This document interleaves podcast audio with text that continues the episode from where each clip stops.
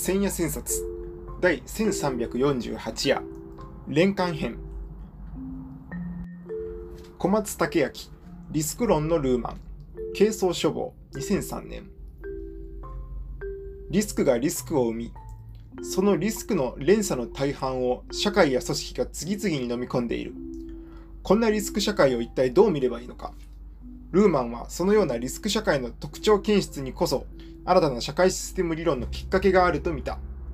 オートポイエティックで自己準拠的な、しかもダブルコンティンジェントな社会モデル。その入り口を今夜はちょっとだけお目にかける。本書では、ニクラス・ルーマンがその独特の自己準拠的システム論、あるいはオートポイエティックシステム論に基づいて、どのようにリスク及びリスク社会を見つめたのかが集中して論じられる。論者の小松武明は東北大学出身の1968年生まれの若手研究者で、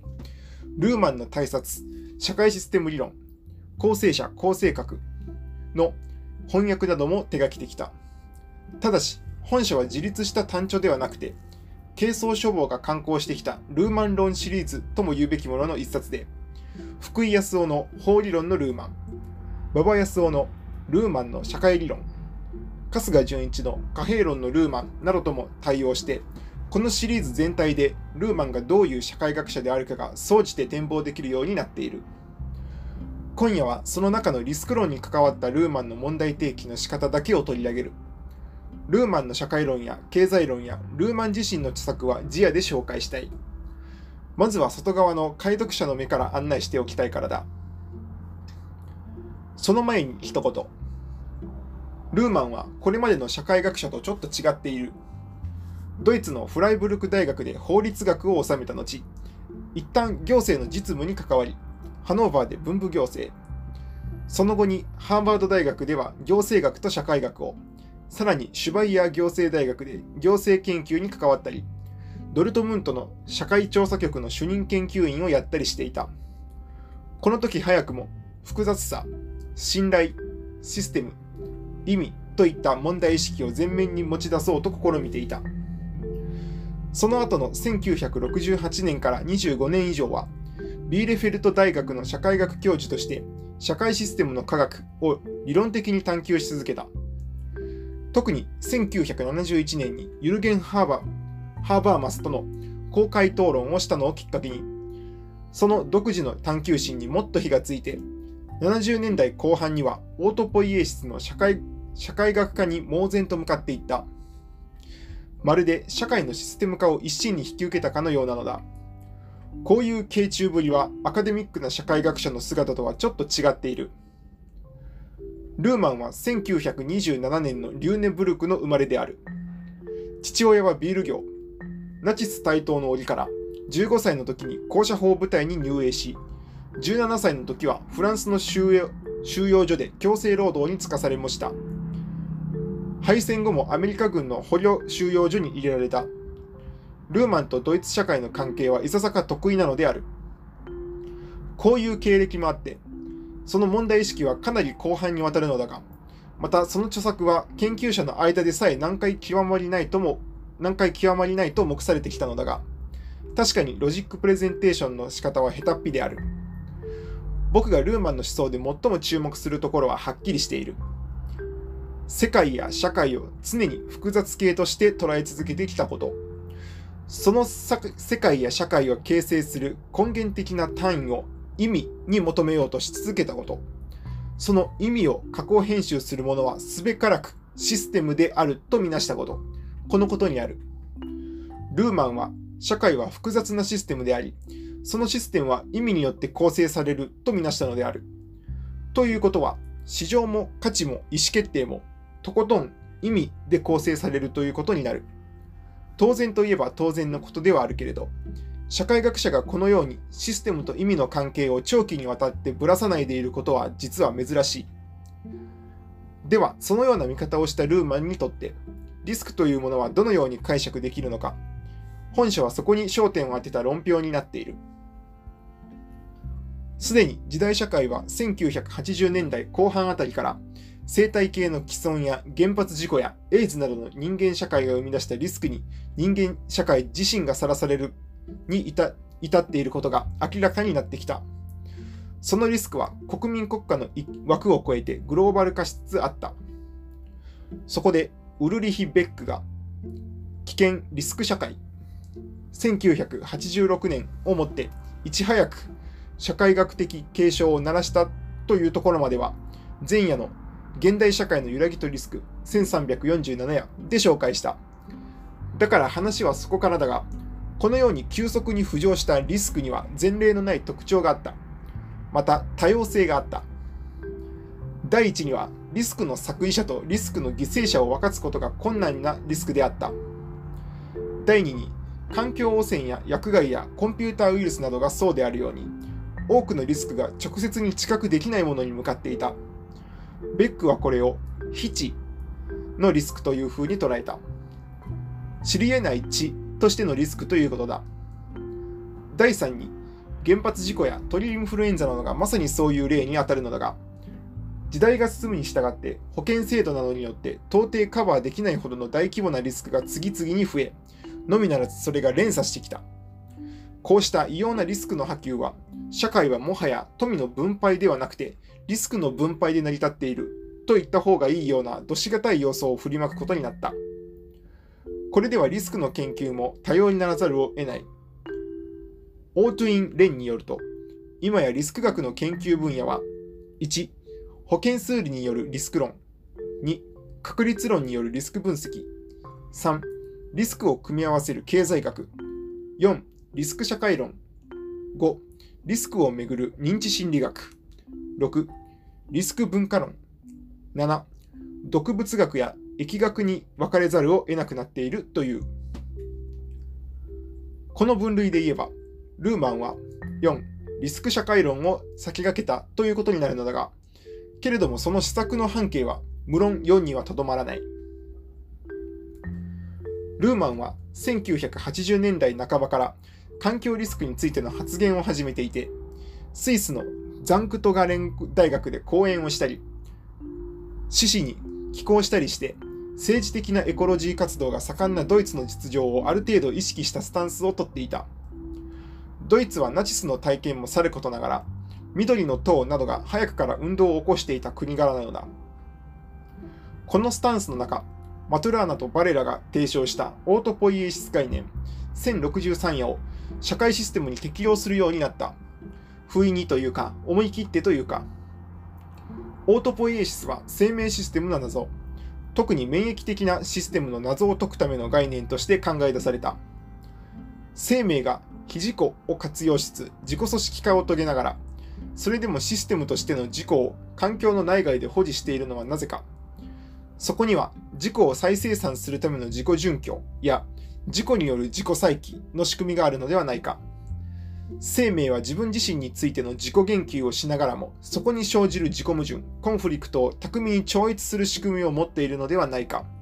それはオートポイエシスとでも言い得るものではないか。マトラーナとバレラはそういう仮説を立てた。ルーマンはそのようなオートポイエシスが社会システムにも動いているだろうとみなした。法や価値観や市場の動向にもオートポイエシスの何らかの作用が関与したり、滞留したり、また逸脱したり過剰になったりして、システムの内外を出入りしているのではないかとみなしたのだ。しかし、生命システムと社会システムとは似ているところもあるが、似ていないところも少なくない。社会生物学者たちはこのことに常に悩んできたし、ローレンツ172ややアイベスフェルトらの勇気をもってしても、動物行動学、エソロジーの成果は容易には人間社会に当てはまらない。まして、オートポイエシスのようなメタシステム仮説と現実社会の関係は一概に決めがたい。けれども、生命にも社会にも共通して動いているものがある。それは広く言えば情報であり、また記号やメタファーを伴う意味である。ルーマンはそこで、社会システムにおいてはコミュニケーション、あるいはコミュニケーション行為が動いて、それが何らかの形でオートポイエシスに向かっている。ないしはオートポオートポイエティックな仕組みと関与している可能性があるとみなしたのである。これは結構大胆な展開だった。もしくは安直な比較かもしれなかった。しかし、ルーマンは躊躇なくここに深入りしていくことになる。ことに研究の途中から大きな変更を加えもした。それは社会システムのどこかにオートポイエティックな働きが部分的にあるのではなく、オートポイエティックな動きの中に社会が機能しているのではないかというような大きな見方の逆転だった。社会そのものの様態がもっと大きな自己言及的なオートポイエシス活動の一つのケースであり、プロセスの表れであろうと見て取ったのだ。そこから法や市場や組織が、また価値観やリスクが生み出されている、分出しているのではないかと見て取ったのである。一般にリスクは損害が生じる確率だとみなされてきた。そのためリスクは危険が伴うものであり、したがって安全の反対概念であると考えられてきた。しかし、果たしてそうなのか危険や安全が確定されてからリスクが計算されたのかそうではなかった。ことはたまたまから派生し、そこから統計学や確率論が生まれ、保険や数理経済学が生まれ、事故の記録や損害の算定が先行するにつれ、そのリスク回避が検討されるようになったのである。リスクは危険や安全の確定から生じたのではなく、事態の進展そのものの中から鬼っ子のごとく生じたものなのだ。そこでルーマンは、リスクを危険や安全に対比させるのではなく、社会システムにおける決定のプロセスに関するものと見た方がいいと考えた。近代以降の社会は、おおむね、真偽、法不法、統治反対、就業失業、支払い未払い、貸付返却、成功失敗、健康病気といった日コードによって成り立ってきた。最近の普天間基地移転をめぐっても、トヨタのリコール問題をめぐっても、景気失業対策をめぐっても、この日コードは政府によってもマスメディアによっても簡単なく発動されている。ルーマンは青年期以来、このことにずっと疑問を抱いてきた。のみならず、このように日コードを持って社会を裁断し、判定することそのことがリスクを生じさせていると見た。日的な決定プロセスが怪しいのである。多くのリスクはシステミックリスクなのである。翻って、社会というもの、常に規範や希少性が競争点を決めようとしてきた。それが市場に競争原理を生み、都市を賑やかにさせ、生活を様々な方向に導き、会社を成長戦略に向かわせ、景気や物価を上下させてきた。けれども、それではいくつもの矛盾も発生した。例えば、企業活動や消費者活動が仮に環境に優しいような方向に進んでいったとしても、そこにはエコポイントなどのような数値が課せられる。また、どんな会社や組織にも、社会の複雑な要素を反映した分のコンプライアンスの縛りが網の目のように課せられる。つまりは、社会はエンドポイント1346や参照の数値の網目によって決定されてきたわけなのである。これは何を表しているかといえば、社会システムの各所に決定者とその決定を受ける非影響者の範囲があって、それが社会システムをついつい軸決定しているだろうということである。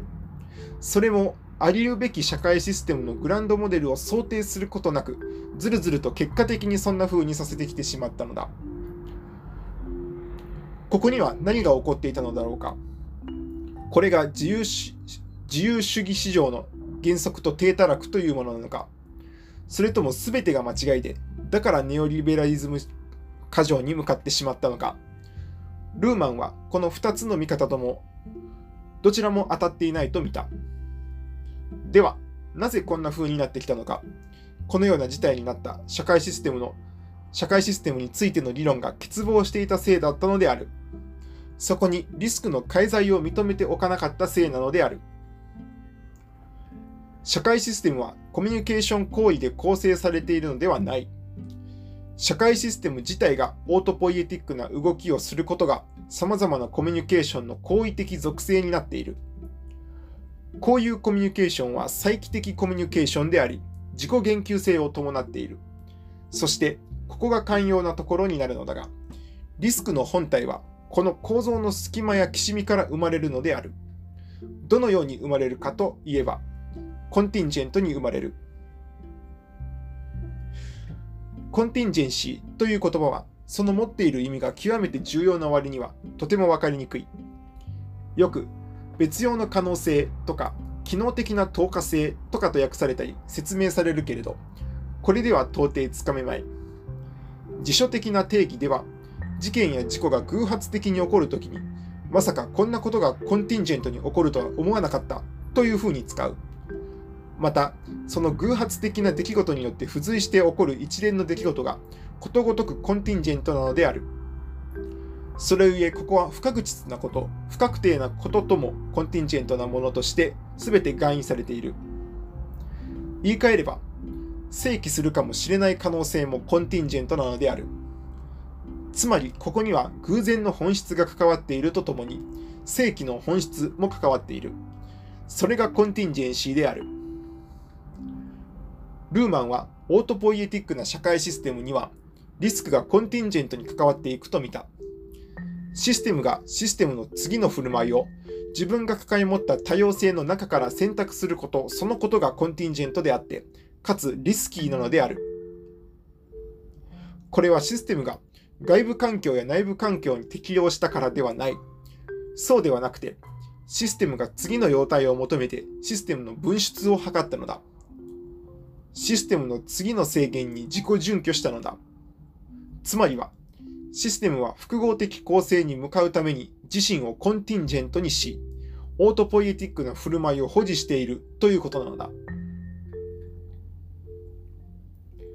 システムに出入りするものは全て情報とみなしていい。システムの状態はどんな時であり、常に情報が関わっている。しかし、ひとたびシステムがシステム足らんとするためには、この情報の多様な様相と動向の中から何らかの意味たちを見出しているはずである。システムは情報システムであるとともに、意味を構成するシステムに向かって自己生産あるいは自己更新をしているはずなのである。ルーマンはこのようなシステムにおける優位的な情報処理のプロセスに注目し、そこに高度な複合性や相互依存性を生ずる仕組みがあると見た。ここまではしかし、特に珍しい発想ではない。ホワイトヘッド995夜から、フォン・ベルタランフィー521夜まで、ハーバート・サイモン854夜から清水博士1060夜まで、動的なシステムを考えたことのあるものなら、誰もが考える。僕ならば、優位的な情報処理とは編集そのものであり、編集することがリスクを意味に転換し続けることになるとも考える。だが、ルーマンはここを意味を構成するシステムがダブルコンティンジェントにシステムを自己形成してリスクを組み上げていくというふうに見た。ここが面白い。ダブルコンティンジェンシーという概念も大変に得意である。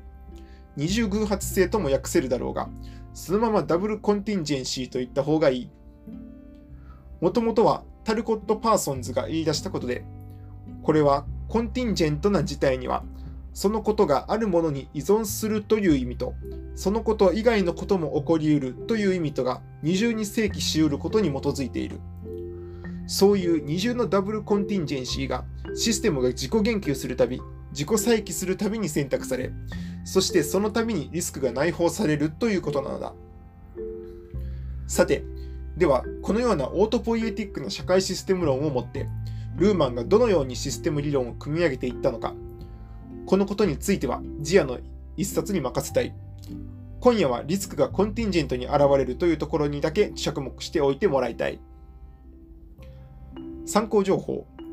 1、ニクラス・ジュ・ルーマンについては、前夜、今夜、ジアを通してそのプロフィールを把握してほしい。この人は真理も全体も主体も理性も必要としなかった社会学者なのだ。それだけでは分かりにくかろうから、前夜は自己言及性について国文社、と、ルーマン、学問と自身を語る新戦者を紹介したので、そこから一つ二つリークしておくと、ルーマンは第一に、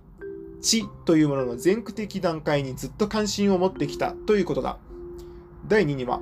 意味にとって最も重要なのは、その意味が、その意味が、情熱をほとばしらせる時だとずっと感じさせて、感じ続けていたということである。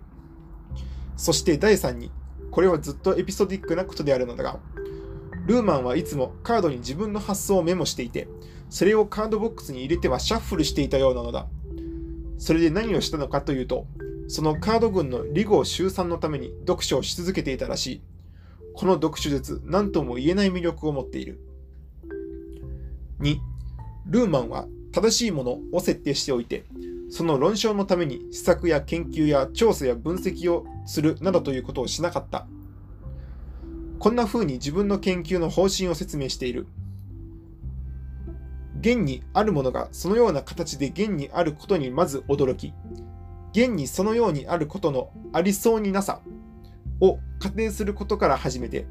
そうであるにもかかわらず、なぜ形式や様式、秩序構造構造などが現に可能になっているのかを探求する。ね、これってすごいよね。3. ダブルコンティンジェンシーを最初に提唱したタルコット・パーソンズ1902年から1979年はアメリカの社会学者ヨーロッパの社会理論をアメリカに移植するにあたってそこに数理的情報科学的な手法を混ぜて社会システム理論の規範を作った。主著に行為の一般理論。社会的行為の構造。社会システム論などがありその思想は構造機能主義などとも呼ばれる。システムを A、適応を受け持つ経済、G、目標達成を進める政治、I、統合を反映する社会共同体、L、パターン維持を継続する4つ、家族の4つで説明した AGIL 図式が有名だ。ちなみに、パーソンズのコンティンジェンシーは依存性の意味合いが強い。これらのことの解説を含めて、本書は中が充実している。参考に。